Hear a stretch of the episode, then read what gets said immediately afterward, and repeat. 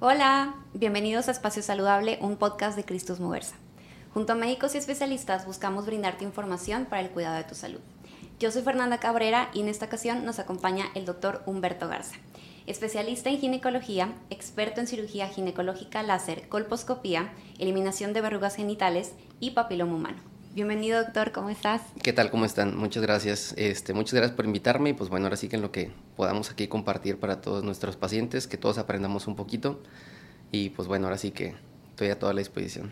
Muchas gracias, es un placer la verdad que estés aquí con nosotros y sobre todo para hablar de un tema que yo creo que es de suma importancia para todas las mujeres, ¿no? Que es la menopausia. Correcto, sí es. Eh, digo, fíjate que como mujer una crece pues escuchando muchísimas cosas acerca de la menopausia, ¿no? O incluso a veces crecemos haciendo chistes o haciendo referencias como, ay, es que está enojada, no, ya, anda menopáusica. O es que tengo mucha calor y el bochorno, no, la premenopausia, ¿no? Y empiezas a hacer este tipo de bromas y cuando vas creciendo, pues tú tienes una connotación negativa de, pues, este término, ¿no? Pero realmente nadie te educa, nadie te explica, nadie te dice, oye, la menopausia te va a llegar eventualmente y tienes que prepararte de esta manera. Entonces creo que qué padre que tengamos estos espacios para platicar con expertos y que todas las mujeres que vamos para allá, pues sepamos de qué se trata, ¿no?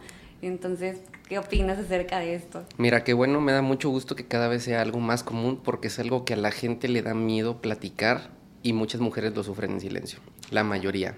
Eh, cada vez más lo vemos, pacientes cada vez más jóvenes empiezan a buscar información sobre esto, porque pues ha ido cambiando la tecnología, la gente se informa más y a final de cuentas la gente, ahorita hay un movimiento muy grande en el que la gente cada vez busca más mejorar su calidad de vida, porque realmente las terapias y todo lo que hacemos para esta etapa es para mejorar calidad de vida. Si nosotros quisiéramos hablar de menopausia, es una etapa, es la etapa final de la mujer, por así decirlo. Hay muchos rangos que nosotros podemos ver y pues hablando estrictamente sobre menopausia, hay climaterio, menopausia, perimenopausia, posmenopausia, etcétera. Muchos términos muy revueltos que hablan de etapas muy concisas que a final de cuentas si la paciente quiere saber qué está pasando, yo se los digo bien sencillo, o estás o no estás menopáusica. Va a haber edad en la que empiezas a tener ciertos cambios, pero todavía no te encuentras en menopausia, que esto va desde los 35 en adelante, que es cuando empiezan con irregularidades menstruales, sangrados abundantes, ciclos que de repente van y vienen, cambios emocionales, depresión, ansiedad. Desde ahí empezamos con ciertos cambios. Se acentúan a los 40, que es cuando empieza a bajar un poquito la testosterona, que es una hormona que les da la libido, la energía, por eso a partir de esa edad se empiezan a sentir más cansadas y entre lo que son 48 más menos, de manera natural, más o menos 4 o 5 años, llega la menopausia, que es cuando ya pasan, como definición del libro, un año sin tener su regla. ¿okay? Pero durante este proceso están esas palabras que te mencioné ahorita, que de repente le baja, no le baja, que de repente trae o no trae bochornos, que a lo mejor dos meses no le bajó y luego sí le bajó, y no ha cumplido el criterio. No Como ha cumplido, para decir, es la menopausia, ¿no? No ha cumplido el año, pero no significa, porque yo les digo, tratamos pacientes, no libros. Si mi paciente empieza ya con problema desde antes, yo la empiezo a tratar desde antes. No me voy a esperar a que se esté muriendo para tratarla, ¿verdad? Entonces, este es el, el, término menopausia. Un año sin haber tenido ya su regla. ¿okay? Esto es de manera natural. 48 más menos, 49 más menos, 4 años pero también puede ocurrir de manera quirúrgica. Una paciente que tuvo algún cáncer, que tuvo radiación, que le quitaron los ovarios, esta es una menopausia quirúrgica, que ya no ocurre de manera natural y ocurre en el momento en el que le quitas los ovarios. ¿okay? También diferenciación. Cuando quitamos una matriz no siempre quitas los ovarios porque el doctor me mandaron a la menopausia, tengo miedo, si me quitaron los ovarios no. Si no se los quitan, no está en menopausia. ¿okay?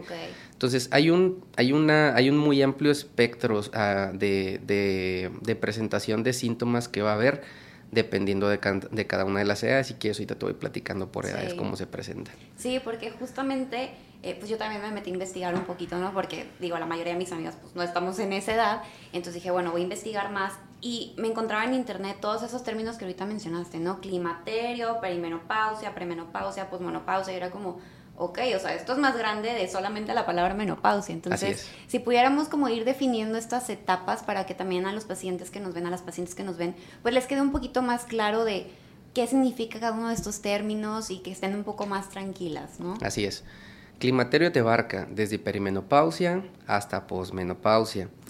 Al final de cuentas nos vamos a dar cuenta que simplemente es dejó de arreglar o no, tiene síntomas o no tiene síntomas. ¿ok? okay Porque son un chorro de definiciones que se las puedes preguntar a cualquier médico y no te van a hacer una diferencia en cuanto al tratamiento porque tratamos al paciente. ¿ok?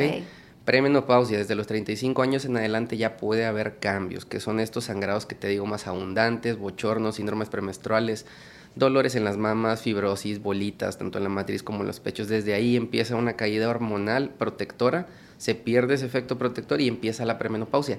La mayoría de las pacientes ni se trata en ese momento porque ni saben. Y esa es la edad en la que mucha gente hasta se opera de los pechos, de la matriz, etcétera, pero no saben ni por qué, ni los mismos médicos este, porque es algo que a veces no forma parte de la formación ni del ginecólogo ni del endocrinólogo. Después a los 40 años, por ahí ya empezamos a tener otra caída hormonal de una hormona que se llama testosterona, que es la que da la lucidez, que es la que da la energía, la que da la libido, el crecimiento del vello, etcétera. Entonces por ahí andamos un poquito más raspando a la peri, entre los 40, 45 más o menos, si quieres así como que el término. Algunas pacientes cada vez más buscan en este momento un tratamiento. La paciente todavía regla mes con mes. Ok. Regla mes con mes, de Pero repente. ya empiezas a ver cambios. Ya empieza a ver la falta de libido. Y yo les digo, en la primera, cuando empiezan este, a los 35, pues muchas cuando tienen sangrado se acabaron operando, tomaron alguna terapia de reemplazo y pues ahí andan. No saben qué está pasando, pero pues ya está sucediendo. 40 años, ¿quién es la que busca este, terapia? La paciente que dice, doctor, ya no tengo libido y pues me preocupa, porque mi pareja sí, sí busca si quieren. A veces lo hacen por ellas, por su pareja, por los dos, porque saben que durante el momento en el que ellos estuvieron bien, pues era una etapa bonita. Este, falta de energía, doctor, ya no rindo igual, empecé a subir de peso, mi músculo no es el mismo, se me cae el cabello, se me adelgaza el vello, o sea, hay un montón de síntomas, ojos secos, este, un montón de síntomas que a veces son muy inespecíficos. Y muchas dicen, doctor, pues ya tengo 40, es normal que empiece a tener menos energía. O sea, normalizan problemas o cambios propios de la edad.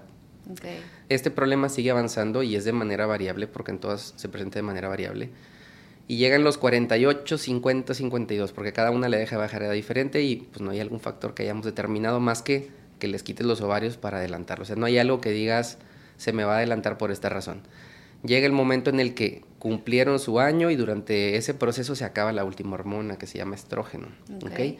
Ese estrógeno es el que da la resequedad vaginal cuando se quita, perdón. Este, su ausencia es la que da resequedad vaginal. Da bochornos, que son los calorones que sienten, da los cambios de humor, aunque con la testosterona las empezamos a ver un poquito más depresivas cuando se les acaba, o sea, desde los 40 en adelante más cambio emocional.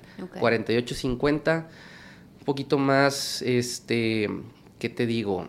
Mm, más enojonas, tal vez que ahí viene ese término de que anda menopáusica por ahí, ¿no? Por los cambios de humor podría ser. Pues mira, antes que no se conocía todo esto, eh, la gente que primero veía menopausia, mucha gente llegaba primero a psiquiatría.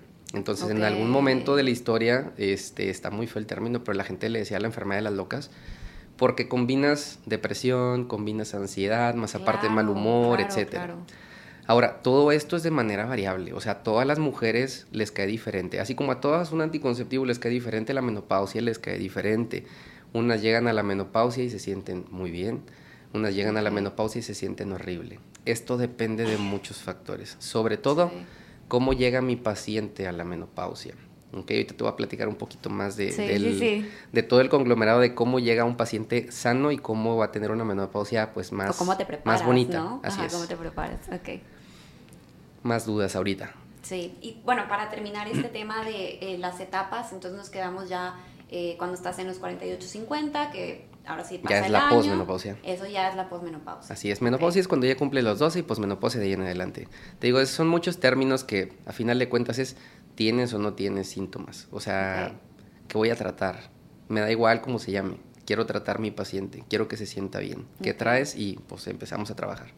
Ok, perfecto. Digo, ahorita ya mencionábamos mucho como pues estos síntomas, em, pero ¿hay alguna regla para decir, sabes qué? Digo, generalmente las mujeres pues vamos al ginecólogo como el chequeo anual, ¿no? A menos de que estés embarazada, etcétera. Así es. Pero ¿hay algún, alguna recomendación de decir, sabes qué? A partir de edad ya tienes que empezar a visitar más seguido a tu ginecólogo eh, o es simplemente por decir, bueno, ya estoy llegando a los 40, entonces ya voy a empezar a ver ese tema de la menopausia o Mira, en general el chequeo de cada mujer debe ser cada año. Su papá Nicolau, su eco, interrogar síntomas si no trae algo, revisión de ovarios, revisión de útero. Brincando los 40 años se agregan sus mamografías porque sabemos que aumenta los riesgos de cánceres. O sea, de repente nos encontramos en un chequeo general porque nos volvemos como el médico general de la mujer. Después de la menopausia las veo más seguido, cosa que en algún momento las dejamos de ver. Cuando, cuando las vemos embarazadas, mes con mes. Pasa el embarazo y se nos pierden un rato, pero luego llega la menopausia y las volvemos a ver. Pues a lo mejor no mes con mes, pero sí cada seis meses o cada año. O sea, es más recurrente esa visita con el ginecólogo. ¿Por qué razón? Este, eso es sugerencia muy propia y también como prevención de muchos problemas. A partir de los 40 aumentan los riesgos de cánceres, sobre todo cáncer de mama. Una de cada ocho mujeres puede presentarlo. Entonces, cuando yo voy a revisar una menopáusica, tengo que ver riesgo de cáncer de mama, riesgo de cáncer de ovario, que pues es el más traicionero, muchas veces no se puede predecir, riesgo de cáncer de endometrio y riesgo de cáncer cervicuterino. O sea, ese es nuestro chequeo general anual después de los 40 años. Entonces, cuando yo la veo en menopausia, una paciente que empieza con todos estos cambios hormonales, antes de yo poder empezar una terapia, necesito asegurarme que no tenga nada. ¿Por qué? Porque ya no, no voy a saber si fue algo que ya traía. Este, a lo mejor todos los síntomas que traen no son por la menopausia y trae otra cosa por ahí, problemas de tiroides, de glucosa, de insulina. Este, entonces llegan con nosotros y agarramos y rascamos todo lo posible y descargamos, descartamos problemas endocrinológicos, ginecológicos, metabólicos, preoncológicos y de ahí dirigimos pues a quien le toca. Entonces, la primera vez es una consulta de hora y media, dos horas, larguísima, pero el paciente empieza a entender el porqué de todos sus síntomas, empieza a comprender por qué le ha empezado a pasar esto y este, pues podemos muchas veces, ya el paciente nos pregunta, doctor, ¿qué me llevo para ya salir con un tratamiento? Entonces ya le mandas como que el chequeo básico, y ya sale con algún tratamiento dependiendo de los síntomas. Hay mujeres que llegan a los 60 y nunca sintieron nada, entonces, qué bueno, podemos tratar otras cosas, osteoporosis, fatiga, etcétera. O sea, depende del síntoma que traiga cada paciente. Okay. Pero así una edad, de edad, el promedio en mujer mexicana, 49 años. Ese es el promedio, pero varía. Tengo menopáusicas de 54 y por ahí tengo algunas con carga genética que, hijo, eso, este dejan de arreglar desde los 40, 45, o sea, desde antes. Entonces empiezan a sufrir un poquito antes. Que era lo que, bueno, en algún otro episodio platicábamos que cada mujer es diferente. O sea, que no hay una regla, una receta de cocina para decir todas se tienen que tratar de esta manera, sino que tú lo mencionabas ahorita, es importante que vayas con tu doctor y te revise completamente y ahora sí, con base a lo que tú estás presentando, pues te den un tratamiento, ¿no? Eh, yo siempre le digo a las pacientes, tratamos pacientes, no laboratorios. Te voy a pedir todos los exámenes, te voy a interrogar y vamos a corroborar lo que me estás diciendo con tus exámenes. Porque si mi paciente sale los laboratorios muy bajos, digo, son laboratorios con una referencia de una hoja, no es una referencia de que todas tengan que estar iguales. O sea, cada paciente necesita un umbral hormonal diferente, algunas no lo necesitan. ¿Por qué? Porque hay mucho tema detrás metabólico, algo que se llama dominancia estrogénica, que las mujeres son más o menos sensibles dependiendo de su carga genética, de cómo comen, de su resistencia a la insulina, a las hormonas. Y esto va a dictaminar el, ¿necesita o no una terapia hormonal? ¿Cómo va a responder a la terapia hormonal? Porque si yo le doy una terapia hormonal, pues a lo mejor va a responder un 90%, pero ese 10% porque no mejora. Trae resistencia a la insulina, no era la hormona adecuada, le falta dosis, le agrego un suplemento, la mando a hacer ejercicio, le mejoro su estilo de vida para que pueda mejorar eso. Y muchas pacientes, pues hablando de un conglomerado de esto, corrigen sus hábitos y eventualmente pueden dejar ciertas terapias hormonales. La mayoría, o sea, la terapia no es para siempre. La terapia es, la voy a hacer sentir bien, le voy a mejorar muchos aspectos de su vida, le voy a devolver su vida sexual, le voy a ayudar a disminuir su riesgo de depresión con su respectiva evaluación por psiquiatría psicología si lo ameritan, pero a final de cuentas es momentáneo. Vamos viendo en lo que el paciente puede corregir sus hábitos y pueda dejar de depender de este tratamiento. Y aquí es donde les hacemos un seguimiento a lo mejor una vez al año. ¿Sabes qué, Doc? ¿Por qué al año? Porque le vuelvo a ver la mamografía, le volvemos a tomar un papá Nicolau, le volvemos a hacer un eco. No porque yo la quiera tener ahí cada año, pero pues ya son mujeres de más de 40 y a lo mejor no tienen los mejores hábitos. Entonces, tengo que, prevenir cánceres. ¿Por qué? Porque luego ya el paciente no sabe si le puede aparecer una bolita por la razón que tú quieras. Carga genética, fumadores, exceso de insulina, radiación, la gente que trabaja a lo mejor en algún, en aviones o cosas así. Entonces necesito sí o sí un chequeo. No le puedo dar una terapia toda la vida si no la tengo controlada. Esa es una parte súper importante. Y por ejemplo, ese chequeo que tú mencionas, qué tipo de estudios conlleva. O sea, si nos pudieras contar como que cuáles son esos estudios de rutina o esos estudios que pues, tienes que estar haciendo continuamente. Para poder yo dar una terapia hormonal tranquila, primero que nada, una mamografía. ¿Por qué? Porque si trae una bolita, no le voy a empezar una terapia con estrógenos. Capaz si esa bolita responde estrógenos y yo la hago crecer. Ojo, el estrógeno no va a dar el cáncer, pero si es un cáncer hormonodependiente, lo puedo hacer crecer. Entonces, mamografía de cajón. Papá Nicolau, porque me llegan ya con 5 o 7 años sin habérselo tomado. El eco es parte de la consulta, básico, es la revisión de nosotros. Nosotros rara vez palpamos, a menos de que veamos una bola muy grande, pero pues si el eco me deja ver para qué lo quiero tocar, ¿verdad? O sea, depende de, de, de, cada cosa. A veces para movilidad o alguna otra cosa. Chequeo general, tiroides, porque la tiroides es como que lo que manda todo el cuerpo. O sea, siempre tengo que ver que a veces vienen cansadas y yo pienso que es testosterona y a lo mejor la tiroides, ya no funciona. Bastante frecuente. Las mujeres suelen tener problemas autoinmunes y se suelen destruir la tiroides a cierta edad, un gran porcentaje. ¿Por qué? Por malos hábitos alimenticios, genética. Tiroides, problemas metabólicos, insulina, colesterol, triglicéridos, glucosa. Eh, aparte de esto, eh, vitamina D, bastante frecuente, que ahorita pues estamos todos encerrados, entonces mucha gente no sale a caminar, no le da el sol. Esto también se asocia a trastornos depresivos. Entonces a veces el, el problema, por ejemplo, depresivo viene por deficiencia de vitamina D, deficiencia de testosterona, no hace ejercicio. Tenemos que buscar mucho. Entonces siempre es perfil hormonal, perfil de tiroides, perfil de resistencia a la insulina, niveles de vitamina D, su perfil químico completo. Que a final de cuentas son laboratorios de gabinete. Que son laboratorios generales. Cualquiera puede acudir a hacérselos para pues estar como checándose, ¿no? o sea, también es parte como de la responsabilidad que tenemos como paciente y como mujeres a cierta edad de estar cuidando nuestra salud. Así es. Eso ya es muy importante también interpretarlo.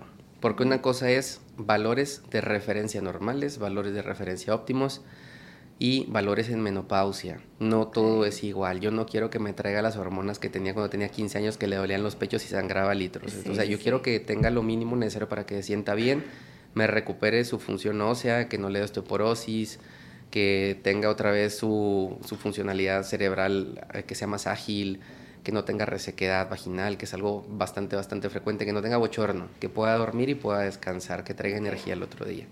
Ok, muy bien. Entonces, todos esos es, lo, es la primer consulta, o sea, es un montón de exámenes y enseñar al paciente lo normal para el laboratorio y lo normal para su edad.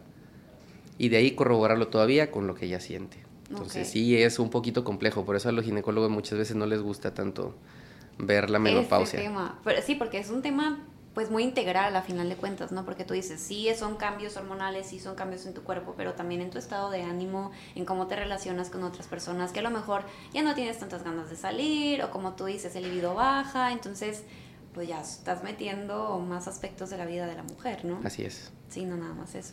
Sí, es, eh, somos el médico general de, de, de la mujer en, en, la menopausia, o sea, tenemos que ver algo integral y lo que ya se nos salga de nuestras manos tenemos que ir interconsultando con con otros equipos, eh, psicología, psiquiatría, nutrición, endocrino, etcétera, porque sí es, es un tema muy amplio. La mayoría lo podemos resolver nosotros, pero va a haber alguna que traiga algún casito especial y tenemos que ir interconsultando, la que es refractaria a tratamiento, o sea, la que ya trae más problemas agregados ahí, una tiroides difícil, un problema metabólico, una hiperinsulinemia que pues de plano ya merita manejo este por nutrición o por endocrino, entonces sí suele ser complejo, porque conforme pasa la edad se le van agregando problemas a las personas.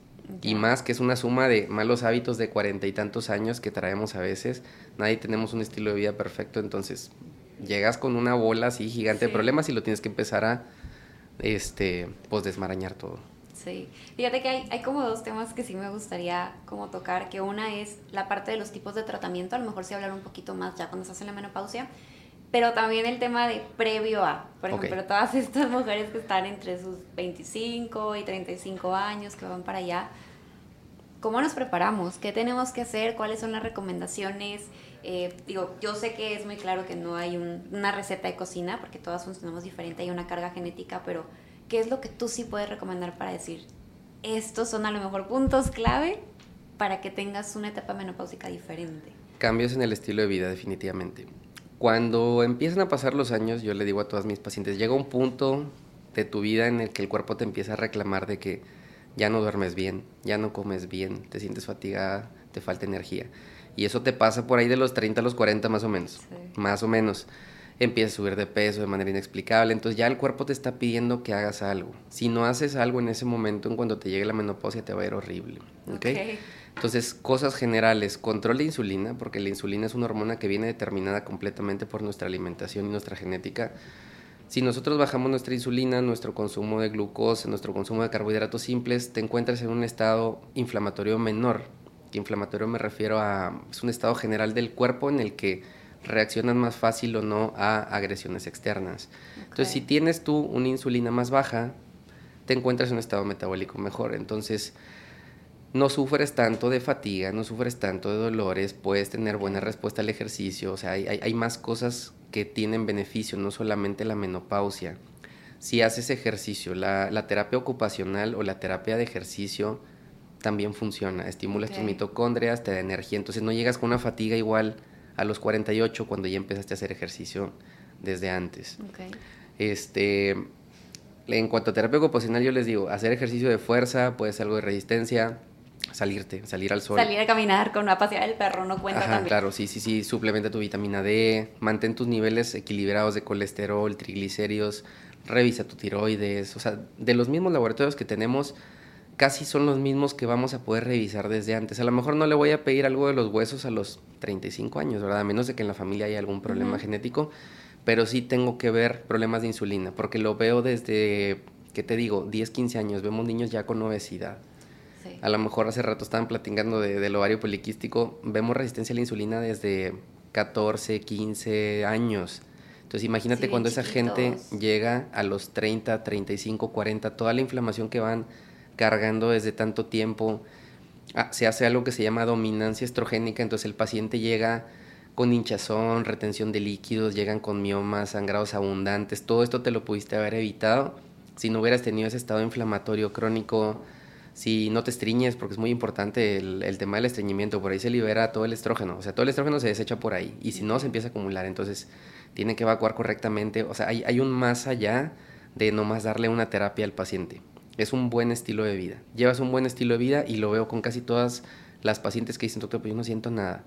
¿A qué hora se levanta a las 8? ¿A qué hora se duerme a las 10 y media, 11? ¿A qué hora desayuna? Pues como a las 12. ¿Qué desayuna? Súper bajo en carbohidratos. ¿A qué hora cena? 8 de la noche.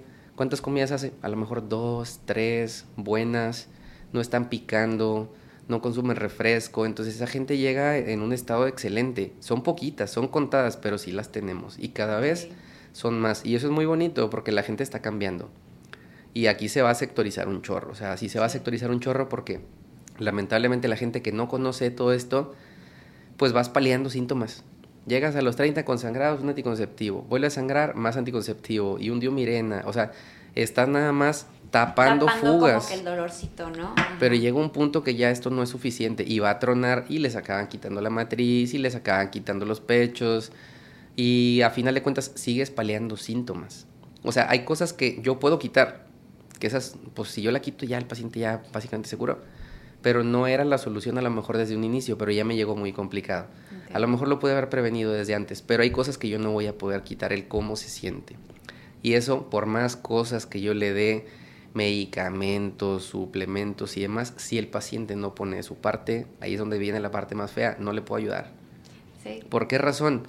Porque darte una pastilla está bien fácil, depende de mí, darte una hormona, darte un suplemento pero si no corriges el tema metabólico, si el paciente prediabético, diabético no corrige la insulina, este, no le puedo ayudar.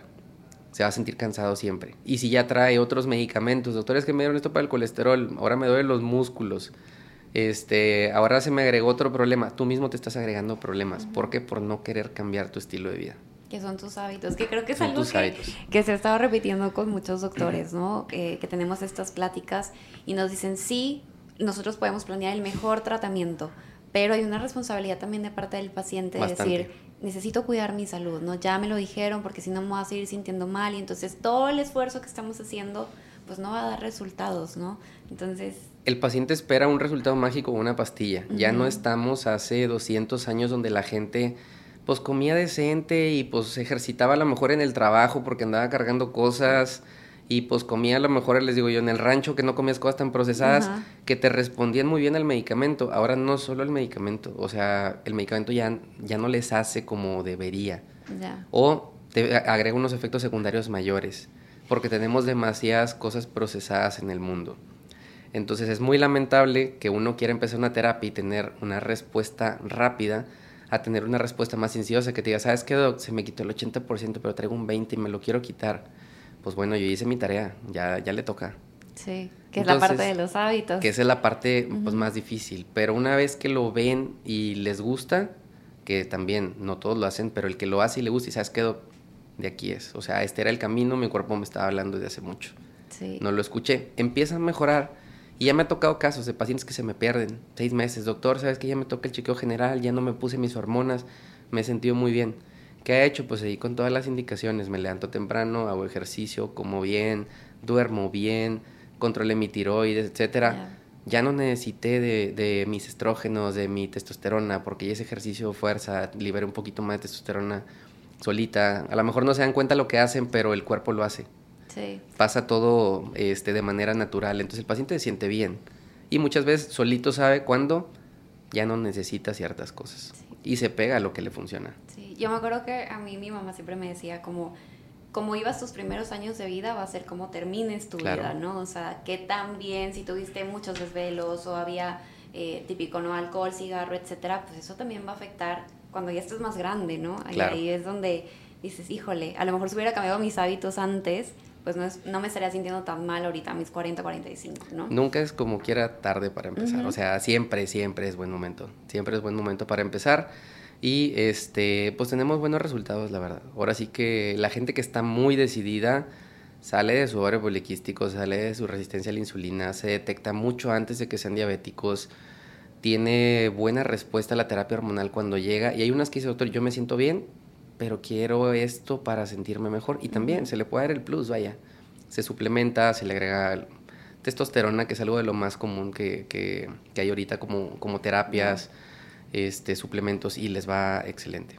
Esto ya siempre depende. de la mano del médico. Ah, sí, no. De hecho, muchas cosas no, gracias a Dios no se consiguen en farmacia. Este vas a encontrar un montón de información, un chorro. Ahorita que encuentras en TikTok, en Instagram, hay cosas muy buenas, hay cosas muy malas. O sea, todo te puede dar cáncer según Instagram, TikTok, Google, y todo te puede curar también. Pero no todo es para todos. O sea, hay muchas cosas con buenas propiedades, pero no por eso vas a tomar 20 cápsulas en la mañana, porque me ha tocado gente que orgullosamente sube sus historias así, de que hoy me tomé esto en la mañana. Y me siento muy bien, pero a lo mejor no ocupa tantas cosas. Sí. Si comes bien. A lo mejor no ocupas ni el 80% de lo que te estás tomando, ¿no? Hay que mantener tratamientos sencillos para que el paciente se pueda pegar al tratamiento. Ok, doctor. Y ya, eh, por último, ahorita acabas de tocar la última palabra, el tema de tratamiento. Si nos pudieras platicar brevemente de qué tratamientos existen ya estando en la menopausia que pueden ayudar a que la mujer se sienta bien. Va, igual lo que te comenté ahorita, tratamos pacientes, no laboratorios. Entonces, dependiendo de lo que aqueje mi paciente, porque puede hacer que lleguen por eh, fatiga y a lo mejor veo que trae problema tiroideo. Entonces, corrección por endocrino, por nosotros, dependiendo de, cómo esté el caso, el, que, el que lo tenga la mejor capacidad de manejarlo, empezamos terapia tiroidea primero que nada y vemos respuesta, porque es como que la mamá de las hormonas me va arriba. Si no corrijo esa, por más cosas que le dé, pues no vamos bien. Corrección de problemas metabólicos, insulina, glucosa, colesterol, triglicéridos, etcétera, que eso es básico, ponerlo en un buen estado metabólico. Ya después de ahí me voy a lo que realmente me corresponde un poquito más a mí. Pero como que ya siempre hacemos una evaluación de todo, porque si no nos responden, como te digo, darles ya la hormona no es como que la clave. Yo puedo empezar dependiendo de los síntomas. Si me dice, doctor, me hincho mucho, puedo empezar una terapia con progesterona. La hay en perlitas, tomada, la hay en cremas. este, Diferentes presentaciones. Hay muchas presentaciones, cada una tiene sus vías, porque hay cosas que no pueden ser tomadas, porque pueden causar hígado graso, pueden causar trombosis. Este, entonces, progesterona es la hormona más inocua, es muy padre, te deshincha, te sientes bien, te protege contra cánceres, etcétera. Entonces, es muy buena, pero pues costo-beneficio mucha gente no la quiere utilizar. La utilizan cuando ya llegan súper mal. Después sigue testosterona, por allá arriba de los 40. A lo mejor todavía no está en menopausia, doctor, pero ya me siento cansada, no tengo alivio, se me cae el pelo, etcétera. Veo todas mis hormonas y veo cuando esta paciente me dice, doctor, no rindo en el ejercicio, no tengo líbido, llevo un estilo de vida muy ajetreado que pues, no me da tiempo de descansar bien. No puedo producir más que mis hormonas del estrés, entonces la hormona testosterona, que es la hormona del deseo sexual, pues no se alcanza a producir porque está el cuerpo encargándose de producir otras cosas porque está estresado. Entonces puedo suplementar un poquito de hidropendosterona, testosterona y el paciente empieza a sentir un poquito más de energía, más lucidez mental, me rinde más en el ejercicio, etc. Entonces desde ahí ya puedo, desde los 40 a lo mejor, empezar con testosterona. Cuando ya llega la menopausia, si la paciente sufre de bochornos, se supone que la terapia estrogénica solamente es para quitar los bochornos, aunque nos protege de osteoporosis, nos protege de un montón de cosas. Entonces, si la paciente me sufre de bochornos, puedo empezar una terapia con estrógeno, nunca sola, porque luego, cuando todos nos graduamos, y esto incluye ginecólogos, endocrinólogos, nos enseñan a tratar menopausia, pero la verdad que te enseñan nada. Nada. Son cursos aparte que tomamos para trabajar medicina funcional, ginecología enfocada en menopausia. es bien importante. Salimos más obstetras que ginecólogos. La mayoría sales y si te fijas en la mayoría de, de, pues de las redes, toda la gente está atendiendo partos, paradas, acostadas, paradas de manos, pero pocos se quieren enfocar al tema de menopausia porque es más complejo, se lleva más tiempo, necesita más dedicación y no todas responden y el parto yo les digo, la mayoría sale solito. O sea, sí va a haber casos muy complejos y se los, se los dejamos al materno fetal, al perinatólogo pero en cuanto al crecimiento del asiento, la mayoría van bien. Y en la menopausia, hijo, eso te puedes tocar casos que te responde bien bonito desde los dos semanas a como vas a tener unas pacientes que no te responde a nada. Entonces ahí es donde se viene la parte, la parte bonita de la ginecología, ya no la obstetricia. Entonces, este, cada una es diferente, llega, necesita estrógeno, sí se lo doy, acompañada de progesterona, porque la paciente no nomás tiene matriz, tiene pechos, tengo que protegerla, tiene otros órganos, tiene hormonas. O sea, es un conjunto de muchas cosas, ¿no? La mujer tiene receptores de hormonas desde el pelo hasta las uñas. Y se va a dar cuenta porque le deja de crecer el pelo, se le reseca la piel, ya no le crecen las uñas, tiene resequedad vaginal, o sea, hay, un se le secan los ojos, entonces no solamente es eh, el tema ginecológico, o sea, se engloban muchas cosas que a veces no piensan que sea pues de tema hormonal, pero sí definitivamente, entonces tiroides, estrógeno, progesterona, testosterona, control metabólico, o sea, es, muy amplio. Por eso la consulta de menopausia necesita no 30 minutos, o sea, necesita hora, hora y media hasta dos horas, para que tu paciente se vaya tranquilo, porque parte de esa conducta, parte de esa consulta es también que la paciente entienda que todos esos cambios conductuales que tiene vienen representados muchas veces por la falta o, disminución de, sus hormonas, que también es parte de terapia, porque también el paciente llega con mucho problema emocional muchas veces. Entonces, pues es un conjunto muy grande. Sí. Es un todo. Es, es laborioso, necesita mucha dedicación, la verdad. Muy bien. Doctor, pues qué padre poder platicar contigo sobre ese tema. Yo sé que nos daría para hablar muchísimo tiempo más. A lo mejor ahorita nada más tocamos como que puntos importantes. Entonces, platícanos un poquito, o bueno, antes de cerrar y que nos platiques dónde te podemos encontrar, si pudieras darnos una recomendación a nuestros pacientes que ven el podcast, ¿cuál sería? Eh, primero que nada, hagan sus chequeos anuales generales.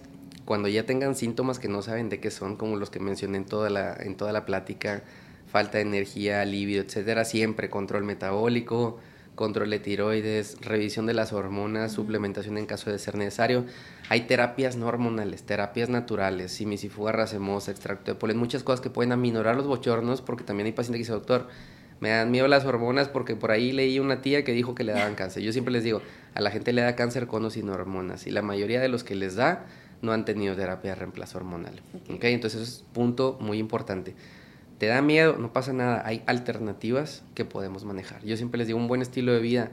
Si nosotros tuviéramos un estilo de vida perfecto, la mayoría de la gente ni siquiera necesitara el estrógeno, la mayoría no lo tenemos. Entonces, súper importante, tratamos pacientes, tratamos síntomas, hacemos que se sienta mejor, corregimos estilo de vida y una vez que llegamos a esto, podemos ir soltando poco a poco, pero lo más importante es no dejen los chequeos.